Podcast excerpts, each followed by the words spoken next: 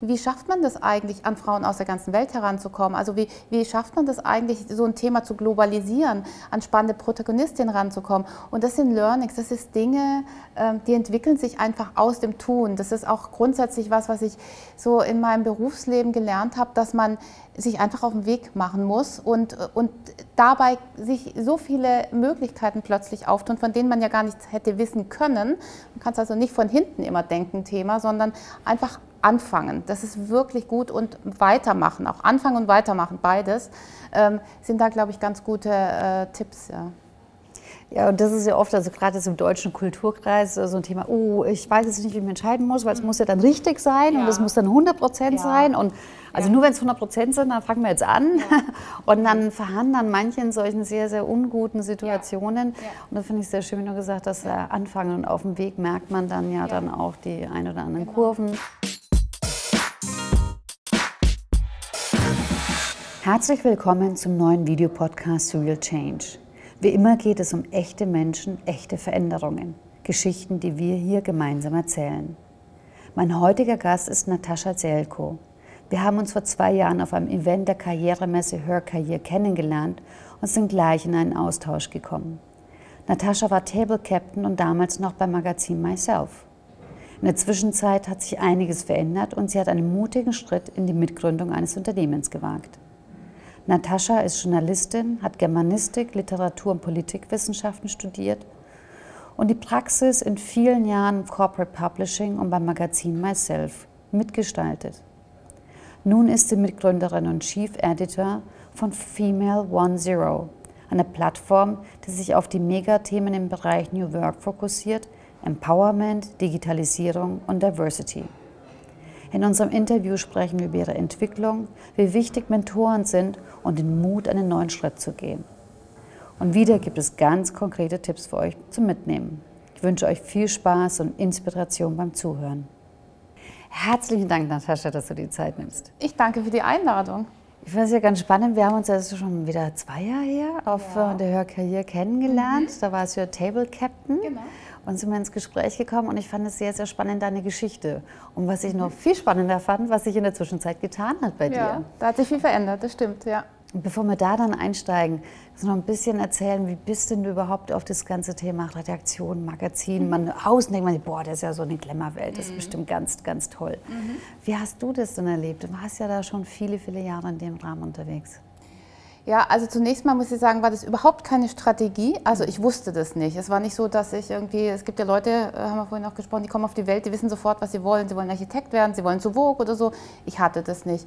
Ich war grundsätzlich schon immer interessiert am Schreiben und an, an Zeitschriften, an Magazinen ähm, und äh, habe dann Germanistik und Politik studiert, also was in die Richtung, gar nicht so gezielt und bin dann durch Praktika einfach da reingerutscht, muss man sagen. Und ähm, habe eigentlich, wie gesagt, keine Strategie gehabt. Ich habe eigentlich immer das nächstbeste gemacht, also nicht das nächstbeste, aber die Gelegenheit ergriffen, wenn sie sich angeboten haben.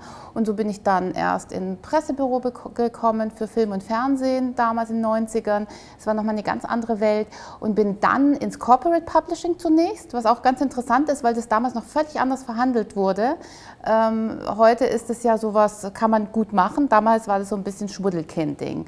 Also äh, Ende der 90er war das Anfang 2000 und bin dann nach sieben Jahren zu Condé Nast gekommen, wo ich dann 13 Jahre war. Und wie gesagt, da haben sich Gelegenheiten ergeben, die habe ich dann ergriffen und äh, hatte Glück. Es hat sich eigentlich immer als äh, die gute Wahl herausgestellt. Und wenn so eine Gelegenheit kam, was war denn dann für dich so die, die Erkenntnis, so, das ist die Gelegenheit, die ich ergreifen muss oder nee, das ist es jetzt doch nicht? Mhm. Wie hast du das für dich dann in dem Moment gefühlt? Weil das haben ja oft auch ja. Leute, wo sie sagen, ja, es kommen dann schon Gelegenheiten, aber ja. ich weiß jetzt auch nicht, soll ich es jetzt tun oder nicht? Ja ist natürlich immer eine schwierige Entscheidung. Ich habe mir zum Beispiel zwischen diesen zwei Stationen, zwischen äh, Corporate Publishing und Condé Nast, habe ich mir tatsächlich zwei Wochen Zeit gegeben und gelassen. Da hat sich meine äh, ehemalige Chefredakteurin amüsiert sich bis heute. Ich habe äh, mich da, ich habe mich da schwer getan mit der Entscheidung, weil ich meinen Job sehr geliebt habe dort. Und ähm, dann hat aber doch die Neugier überwogen und dann habe ich meinem Bauchgefühl vertraut. Und dann, was immer geholfen hat, war mir zu überlegen, was ist denn Worst Case? Was, was kann im schlimmsten Fall passieren? Dann denkt man, okay, ich habe jetzt nicht irgendwie eine große Familie, die ich versorgen muss, ich bin nur für mich zuständig. Im schlimmsten Fall suche ich mir einen neuen Job. Und dann, wie gesagt, hat die Neugier letzten Endes immer gesiegt. Und äh, ich bin auch froh, weil man muss sich bewegen, sonst, äh, ja, sonst würde ich da immer noch sitzen. ja, genau. Aber du warst ja doch 13 Jahre dann dort. Aber auch in der Zeit ist es ja nie langweilig geworden. Nee, genau. Was ja oft auch gesagt wird, dass es dann einzelne spezielle Personen gab, so mhm. Mentoren, die mhm. dann einen auch mal mhm. in gewisse Positionen entweder hineingeschubst haben ja. oder einen dorthin gelockt haben. Ja. Welche Erfahrungen hast du da gesammelt? Ja, ganz genau, wie du sagst. Es hatte sehr, sehr viel auch mit der Chefredakteurin zu tun.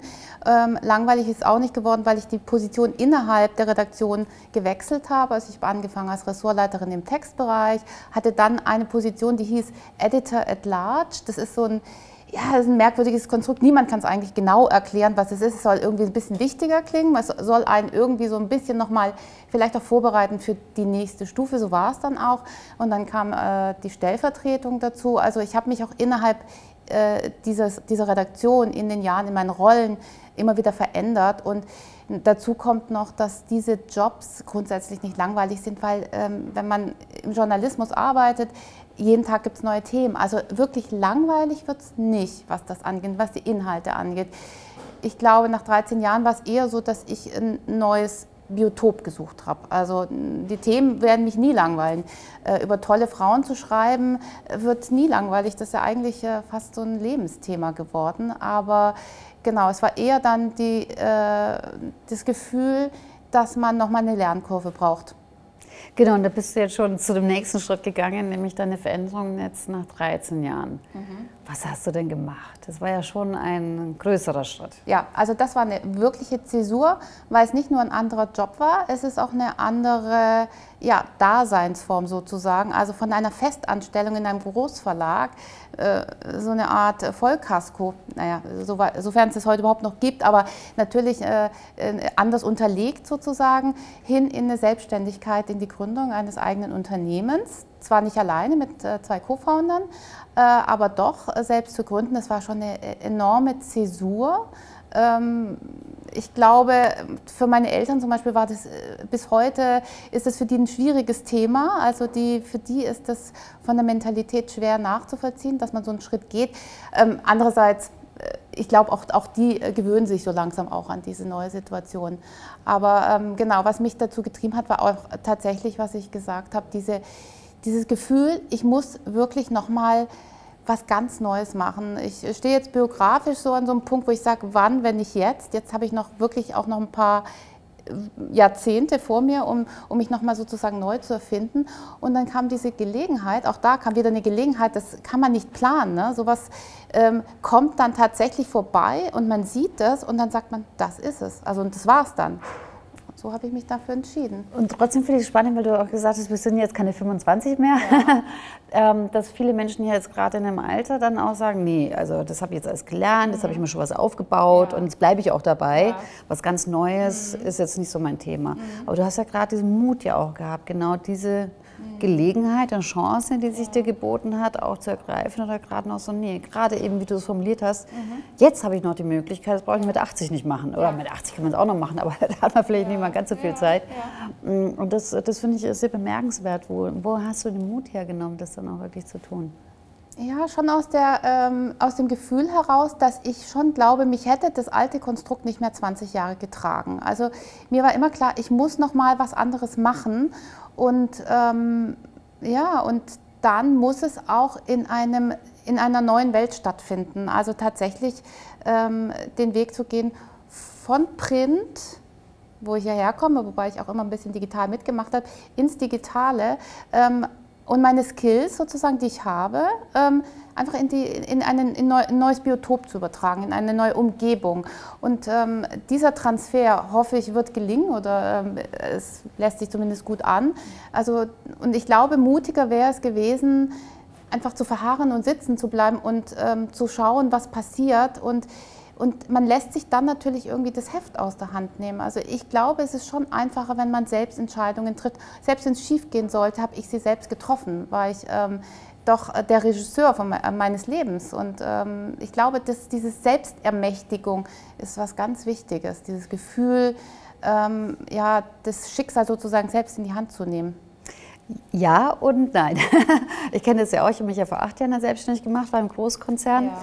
Und, und für mich war es auch ähnlich, das Thema, ich entscheide jetzt selber für mich. Mhm. Auf der anderen Seite ist es genau, ich entscheide, mhm. nicht jemand anderen. Und wenn es mhm. schief geht, in Anführungszeichen, kann ich es nicht jemand anderen ankreiden. Ja. Also ja. da auch, mhm. es ist meine Selbstverantwortung, auch natürlich der Rahmen, den ich mir nehmen kann als Gestaltung, aber es bin halt auch ich. Absolut. Also es hat natürlich nicht, äh, alle, alles hat zwei Seiten. Ne? Also es, es ist auch durchaus was sehr Komfortables, in dieser Position zu sein, in einem größeren äh, Unternehmen und diese Sicherheit zu haben. Also das ist, das ist schon auch was Gutes. Also ich will es ja gar nicht äh, abstreiten. Es hat alles zwei Seiten, das stimmt. Man muss nur wissen, was man, ähm, mit was man eher bereit ist zu leben. So. Genau. Und natürlich nimmt man Risiken auf sich. Das kann natürlich auch schief gehen. Das ist äh, auch immer mit eingepreist sozusagen. Bei beiden Seiten, also auch ja. das ähm, Großkonzern ist es ja heutzutage ja auch nicht mehr so. Das ja. ist dann auch, kann dann ziemlich schnell sein, dass man dann irgendwie sich verändern muss. Ja. Aber dann wird man eben von außen her genau, gedrängt, dass genau. man weg muss. Ja. Und ich habe halt Kollegen erlebt und erlebe es bis heute, dass die wirklich an ungünstigen biografischen äh, Punkten sind, sage ich mal, die sind Ende 50 und werden dann freigestellt oder rauskatapultiert aus, aus dem Jobleben. Und da wird es dann sehr, sehr schwer, nochmal irgendwas zu finden, was einen dann sozusagen äh, ja, ernährt auch. Ne? Mhm. Finde ich sehr, sehr spannend. Jetzt hast du schon gesagt, ihr habt gegründet. Erzähl genau. doch mal ein bisschen was davon. Was habt ihr gegründet mhm. und mit wem? Wer sind denn die zwei? Ich weiß es schon, aber. Ja, genau. Ja, auch das hat sich aus dem alten Job ergeben. Die Dinge sind ja fließend und aus Begegnungen ergeben sich tatsächlich neue äh, äh Chancen und Gelegenheiten. Äh, ich habe gegründet mit Tijen Unaran, die kennen ja sehr viele, äh, die äh, CEO und Gründerin von äh, Global Digital Women. Und interessanterweise ihrem Mann, der ist, also wir haben zu dritt das gegründet. Und Tijen und ich kennen uns äh, vom DFLA, den haben wir damals zusammen initiiert, initiiert, den Digital Female Leader Award, da war ich noch bei Myself. Und ja, und daraus hat sich also nicht nur eine professionelle beruflicher Kontakt ergeben, sondern auch so ein privater. Also wir haben es auch immer wieder gesehen und ja, und letztes äh, Frühjahr kam die Idee auf, dass die gesagt haben, ähm, aus den Gesprächen mit Unternehmen, die machen ja sehr viel Afterwork, sehr viele Events, die sind ja sehr, sehr gut vernetzt, haben ein riesen Karrierenetzwerk auch, also es ist wirklich auch eine phänomenale Geschichte. Ähm, haben die erzählt, ja, es kam immer wieder so das Thema auf, man bräuchte jetzt eine Content-Plattform. Ähm, irgendwas, wo diese ganzen Themen, die da besprochen werden bei den Afterworks, wo die nachhaltig dokumentiert werden. Ja, und dann stand dieses Thema Content-Plattform im Raum und habe ich gedacht, das klingt nach, nach einer Aufgabe für mich, ja. Also die haben da im ersten Moment gar nicht an mich gedacht, aber ich habe sofort an mich gedacht und ja, und so kam das, so kam das eine zum anderen und äh, dann haben wir uns entschieden, das zusammen zu gründen. Das heißt Female One Zero, wir kürzen es ab, ab, ab F10, ähm, genau, und äh, sind gestartet dann letzten Endes live gegangen am 1. Dezember letzten Jahres. Was heißt denn jetzt Content-Plattform? Das klingt ja jetzt erstmal ja. vielleicht für ja. dich flüssig, aber was heißt denn das jetzt? Also im Grunde, das stimmt, das ist, eigentlich ist es kein schönes Wort. Ähm, eigentlich ist es ein, eine Editorial-Website, es ist ein Online-Magazin, würde ich sagen. Es ist ein journalistisches Produkt. Ähm, was machen wir? Wir machen äh, ganz klassische journalistische Geschichten in allen Formaten, die, es überhaupt gibt äh, und mit der Schnelligkeit des Internets, was für mich wirklich äh, was ganz Tolles ist. Ähm, ja, machen Porträts, Interviews, ähm, Listicles. Wir machen auch äh, immer mehr jetzt auch Videoformate, was sehr, sehr spannend ist. Und ja, und das Ganze ähm, hat natürlich, ähm, also die, die, die, der Purpose sozusagen dahinter ist, die Sichtbarkeit von Frauen zu verstärken. Also unsere Protagonistinnen sind zum größten Teil, nicht nur, aber zum größten Teil Frauen aus aller Welt. Wir haben das auch global aufgesetzt, darum erscheint es auch auf Englisch. Und wir wollen einfach zeigen, was alles möglich ist in dieser neuen Arbeitswelt, in unserer digitalen, globalisierten Welt, was es da auch für Chancen gibt. Eben, und da gibt es ja ganz viele Möglichkeiten. Auf der einen Seite ist es was Neues, Schönes, aber da auch wieder, wenn ich viele Möglichkeiten habe, so ich frage, ah, was mache ich dann jetzt? Und in welchem Weg gehe ich denn da? Ja. Wie hast denn du für dich dann so entschieden, jetzt mit, das eine ist ja die Idee zu haben, dann zu gründen, aber dann in das Konkrete zu gehen? Weil das ist ja oft ja bei Startups so das Thema, hat man im Vorgespräch mhm. auch so. Mhm eine Idee zu haben, ist ja noch lange nicht ein erfolgreiches. Unternehmen. Aber da kommt ja natürlich auch, deswegen du fängst ja, ihr fangt ja nicht bei Null an, du hast unglaublich viel Erfahrung. Also auch das mhm. fließt ja in diesen mhm. neuen Start mhm. ja auch mit ein. Ja. Ich glaube, das ist der Vorteil. Ich habe auch immer gesagt, ich mache keinen Cupcake-Laden auf. Ich mache nichts, wo ich mich nicht auskenne. Das heißt, was das Fachliche angeht, muss ich nicht von Null starten. Und das andere, was ich dazu lernen muss, das ist schon genug. Ne? Also wirklich zu schauen, wie schafft man das eigentlich, an Frauen aus der ganzen Welt heranzukommen? Also wie, wie schafft man das eigentlich, so ein Thema zu globalisieren, an spannende Protagonistinnen ranzukommen? Und das sind Learnings, das ist Dinge, ähm, die entwickeln sich einfach aus dem Tun. Das ist auch grundsätzlich was, was ich so in meinem Berufsleben gelernt habe, dass man sich einfach auf den Weg machen muss und, und dabei sich so viele Möglichkeiten plötzlich auftun, von denen man ja gar nichts hätte wissen können. Man kann es also nicht von hinten immer denken, Thema, sondern einfach anfangen. Das ist wirklich gut und weitermachen, auch anfangen und weitermachen, beides ähm, sind da, glaube ich, ganz gute äh, Tipps. Ja. Ja, und das ist ja oft, also gerade im deutschen Kulturkreis, so ein Thema, oh, ich weiß jetzt nicht, wie ich mich entscheiden muss, weil es muss ja dann richtig sein ja. und es muss dann 100 Prozent ja. sein. Und also ja. nur wenn es 100 Prozent sind, dann fangen wir jetzt an. Und dann verharren dann manche in solchen sehr, sehr unguten Situationen. Und da finde ich sehr schön, wie du gesagt hast, äh, anfangen und auf dem Weg merkt man dann ja, dann auch die ein oder anderen genau. Kurven oder man kann ja dann auch wieder einen Weg zurückgehen oder mal abbiegen. Genau, genau. Also es hat mich, ich weiß nicht, wie es dir ging, ich komme ja aus einem großen Unternehmen auch und das gab Vorteile, aber auch Nachteile. Was mich wirklich daran genervt hat, war genau das, dass man Dinge wirklich bis zum Ende und darüber hinaus gedacht hat. Also nicht nur 100, sondern am besten 120 Prozent. Und das hat am Ende blockiert mit dem Effekt, dass man gar nichts gemacht hat, dass alle verharrt haben und diese Ideen nie umgesetzt wurden. Man hat sich getroffen, mehrfach in größeren Runden und am Ende kam nichts dabei raus. Das hat mich immer wahnsinnig gemacht. Ähm, ich weiß nicht, du warst ja auch lange in einem Großunternehmen, da wird es zwar mit anderen Themen, aber wird es wahrscheinlich ähnlich gewesen. Da war es ähnlich und natürlich bei den Unternehmen, bei denen ich unterwegs bin, sehe ich das oft auch, ja. wo man denkt, oh, da sind so viele, ja, ähm, ja und deswegen ja auch dieses Thema mit den Netzwerkorganisationen, dieses mhm. klassische Hierarchische, wenn dann so einzelne Punktpersonen da sind, Funktionen, die dann natürlich dann blockieren, dann fließt es dann nicht mehr, wo wir auch vorhin drüber gesprochen ja. haben, Structure meets Flow. Genau. Also dass du Strukturelemente schon brauchst ja. und Freifluss nicht, aber ja. wieder die Energie fließen kann und damit halt auch eine Kreativität. Und das ist ja für das Thema neue Arbeitswelt ja genau der elementare Unterschied, ja. nicht mehr das Abarbeiten, ja. sondern dann wirklich in einen kreativen Fluss zu kommen und die Ideen halt auch ausprobieren. Genau, genau. Und da gibt sich eine Idee aus der anderen. Das ist so ein, das ist ein sich selbst näherndes System und das muss man auch zulassen und dann, dann es läuft dann schon. Ja? Mhm.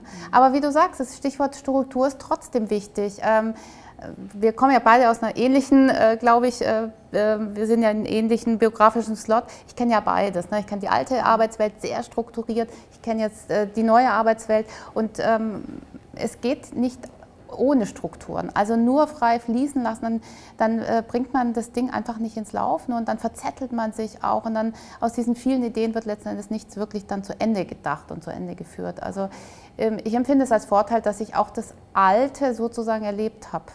Ja. Inklusive eine, haben wir gerade gestern besprochen, äh, mit ähm, Bekannten eine äh, Magisterarbeit auf der Schreibmaschine angefangen zu schreiben. Die erste, äh, nicht die Magisterarbeit, die erste ähm, Seminararbeit. So, ich kenne das auch noch, dass ich wirklich an der Schreibmaschine meiner Mutter saß und das Thema von vorne denken musste. Da nicht, äh, ja, Copy-Pasten war nicht, ne? Ja, genau, ich kenne das auch noch. Ich habe noch richtig Schreibmaschine, ich habe sogar noch Stenografie gelernt, oh Gott. Oh, also noch ganz, ganz lange her. Aber absolut, ähm, aber was man gelernt hat, eben Struktur. Und es ist ja das Schöne, wenn man dann auf einer bewussten Ebene sagt, die und die Elemente waren aber auch blockierend. Und was, was kann man dann aber von, ja. wie du jetzt ja auch in deinem Lebenslauf, von dem, was du bisher getan hast, ist nicht abzuwählen und es war furchtbar, sondern im Gegenteil, die Erkenntnisse zu nehmen, aber in einen ganz neuen Rahmen zu setzen genau. und damit ganz, ganz viele tolle Sachen in die Welt zu bringen. Und ja. das ist wirklich eine ganz sensationelle Arbeit, die ihr da angefangen habt. Von daher ganz herzlichen Dank, ja. dass ihr da mit diesen Role Models auch unterwegs seid, weil das ist okay. extrem wichtig. Das merke ich immer wieder auch, wenn ich in einer Organisation unterwegs mhm. bin und dann die Frauen dann sagen, Mensch, es ist echt inspirierend, diese Geschichten halt einfach zu ja. hören, auch zu merken, ich bin nicht alleine unterwegs oder siehst du, es geht und ich habe es ja. auch geschafft. Ja, ja, ich glaube, das ist so was, was, was uns trägt, was mich auch persönlich trägt für diese neue Aufgabe, aber was auch dieses ganze Thema trägt, ist, ist wirklich zu diese Role Models zu zeigen, Vorbildfrauen, die hatte man ja früher nicht, man hatte ja auch keine Vorbilder. Das ist so wichtig und da hat sich so viel getan die letzten Jahre. Und diese Energie äh, äh jetzt so zu spüren, äh, wie Frauen sich auch gegenseitig mitnehmen, ne? also dieses, diese neue Solidarität, die es schon gibt, finde ich, dass man endlich versteht, man hat allein zwar Macht, aber kein Impact, ja. Ähm, und das wirklich äh, jetzt äh, ja, verstanden zu haben. Und ja, das ist wirklich eine tolle, äh, ja, ich finde, das ist jetzt eine tolle Phase, eine tolle Zeit, in der wir sind, wo solche Dinge auch möglich sind. Und neulich schrieb mir einer, das fand ich ganz toll, über LinkedIn, was auch muss ich sagen, ich finde es ein ganz tolles Tool für uns zum Arbeiten. Ähm, der schrieb mir einfach so, ähm, äh, ja, ich wollte nur sagen, ich glaube, das, was ihr macht, ist das richtige Produkt zur richtigen Zeit. Und es hat mich total gefreut, weil ich auch glaube, ähm, ja, es ist wirklich, die Zeit ist reif dafür, für diese Plattform für Female One Zero. Also die Themen sind gerade jetzt äh, ganz akut. Und vor allem, und das ist für mich, was auch nochmal einen echten Unterschied macht, das eine ist das Produkt, aber in welcher Haltung ihr das tut. Mhm. Weil ich kenne das mit dem Thema Kämpfen und kämpfende Frauen und ich muss mich nach oben kämpfen, das kenne ich mhm. schon aus dem Konzern noch. Ja. Ich habe ja auch 25 Jahre Berufserfahrung und die bösen Männer und es ja. war so eine ganz, ganz andere Energie. Ja. Und jetzt geht es ja wirklich um das Thema Empowerment. Also das eine ist, wie gesagt, ja. Produkt, aber auch auf den Veranstaltungen ist immer mhm. ganz, und das macht, also das hat mich auch immer sehr, sehr berührt, auch mhm. mit Teachern, die ist auch in so einer ganz Empowerment-Geschichte unterwegs. Also nicht ja. im Gegeneinander, sondern genau. auch in genau. dieser Unterschiedlichkeit, auch die, die Lebensmodelle von, von den Frauen, die Männer ja. auch haben, das in einer wertschätzenden Haltung gemeinsam und trotzdem eben sich gegenseitig zu unterstützen. Weil es ist genug Platz da für uns alle. Absolut, das sehe ich auch so. Und ähm, auch dieses verbiesterte Gegeneinander arbeiten, auch gegen Männer arbeiten, also das ist überhaupt nicht unser Ding. Das wollen wir ja gar nicht. Also wir wollen ja nicht die gleichen Fehler nochmal machen ähm, und es einfach nur umdrehen. Ähm, ich glaube, dass dieser Inklusionsgedanke wirklich total richtig ist. Wir wollen einfach aufschließen. Ne? Und da gibt es noch wirklich auch genug zu tun. Das ist ja nicht so, dass alles super ist. Ähm, wir sehen ja auch die Zahlen. Also das ist alles noch, äh, ja, da ist noch Luft nach oben. Ähm, genau, aber das Ganze in einem eher optimistischen, auch eher und finde ich wichtig, auch ein bisschen humorvollen äh, Spirit zu tun, ähm, das glaube ich ist total entscheidend. Was dann auch nochmal entscheidend ist für die Leute, was sollen die denn, so also drei Punkte, die sie konkret jetzt mitnehmen sollen aus unserem Gespräch, mhm. was wäre dir denn wichtig? Mhm.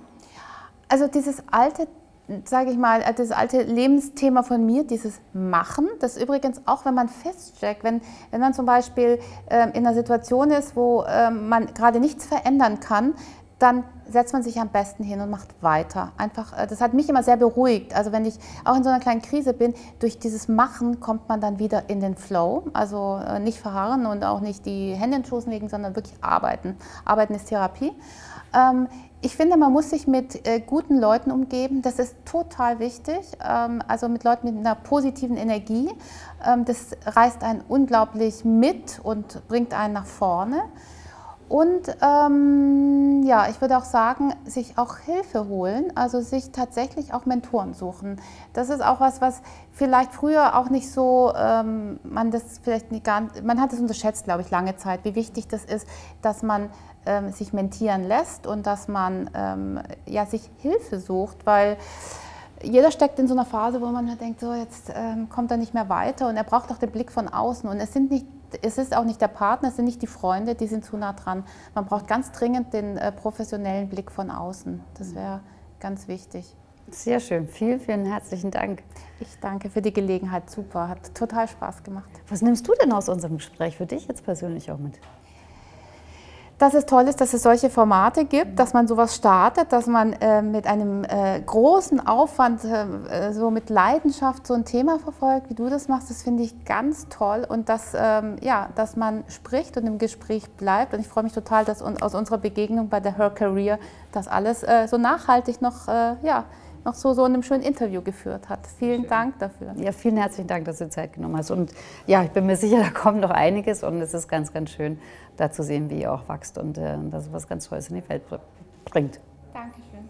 Ja, deswegen hoffe ich, dass ihr auch ganz, ganz viel Inspiration ist, auch aus unserem Gespräch mitgenommen habt. Gerade auch dieses Thema nicht verharren, sondern machen, finde ich ein sehr, sehr schönes Stichwort. Und ja, es geht um echte Menschen, um echte Veränderungen. Und das bist auch du.